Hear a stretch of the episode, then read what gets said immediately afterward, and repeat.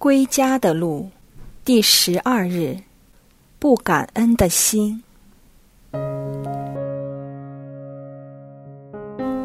在往耶路撒冷途中，耶稣经过撒玛利亚和加利勒亚，十个赖病人在那里与耶稣相遇。耶稣怜悯他们，叫他们去让司祭们检验。在途中，他们就得到了治愈。可是十个赖病人中，只有一个回去感谢耶稣及赞美天主。在路加福音第十七章十七节，耶稣说：“洁净了的不是十个人吗？那九个人在哪里呢？”我们很少会把自己。与那九个不感恩的赖病人联系起来。事实上，当别人问起时，我们通常会告诉他，我们对天主所赐予的一切满怀感恩。但感恩其实不应只是以言语表达，真正而恳切的感恩之情，应带来我们在态度和行动上的改变。天主从来没有停止过供给我们所需，他不断在我们生命中施恩。他是整个世界一切美善的根源，他的本性就是施予，而我们接受他的礼物，带给他很大的喜悦。他白白的赐予，不需要我们付出任何代价。我们唯一能偿还的方法，就是对他感恩，以及继续住在他内，好使他能继续供给我们所需。他就是这样的一位施予者。对他的感激之情和住在他内，就是我们对他的爱的最佳回报。可惜我们是善忘而不知感恩的。我们只醉心于我们所得到的礼物，而竟然忘记了那位赐予者。当我们送礼物给小孩子时，他会说谢谢，然后他会马上躲在一角，完全被拆礼物的兴奋迷住了。当天主赐给我们礼物时，我们不就是这位小孩子吗？我们不就像荡子比喻中那位小儿子吗？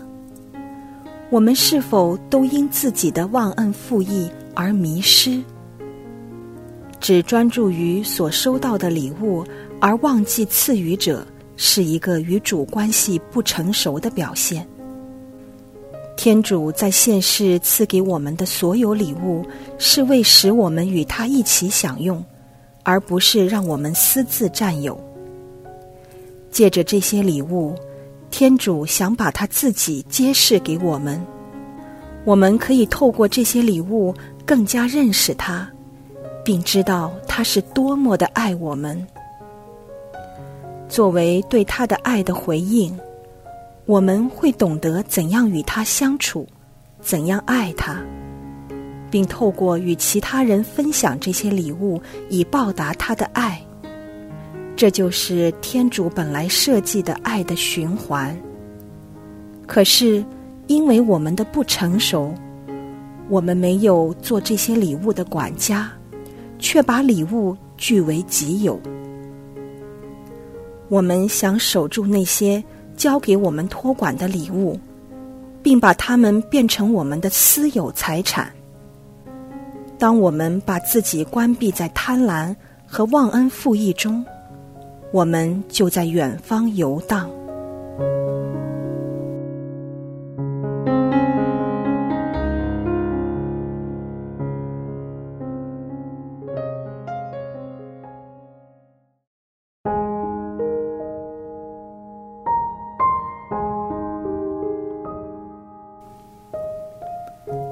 你能否把自己带入那九个赖病人，在反思中？提及过的小孩子及荡子比喻中的小儿子呢？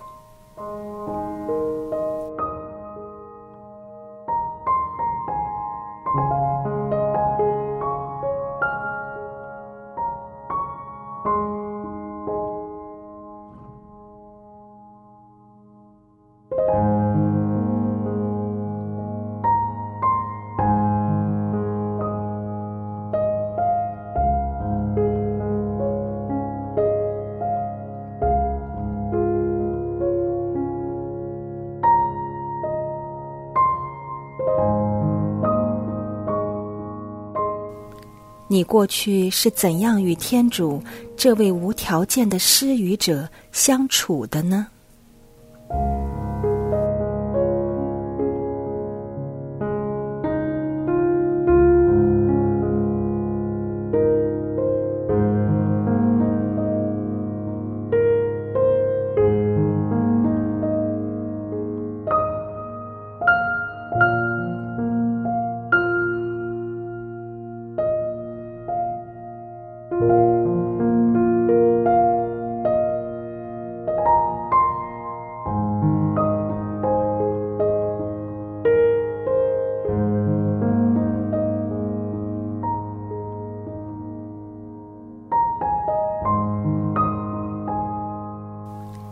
你是否将天主白白的恩赐私有化，还是你视自己为那些恩典的托管者？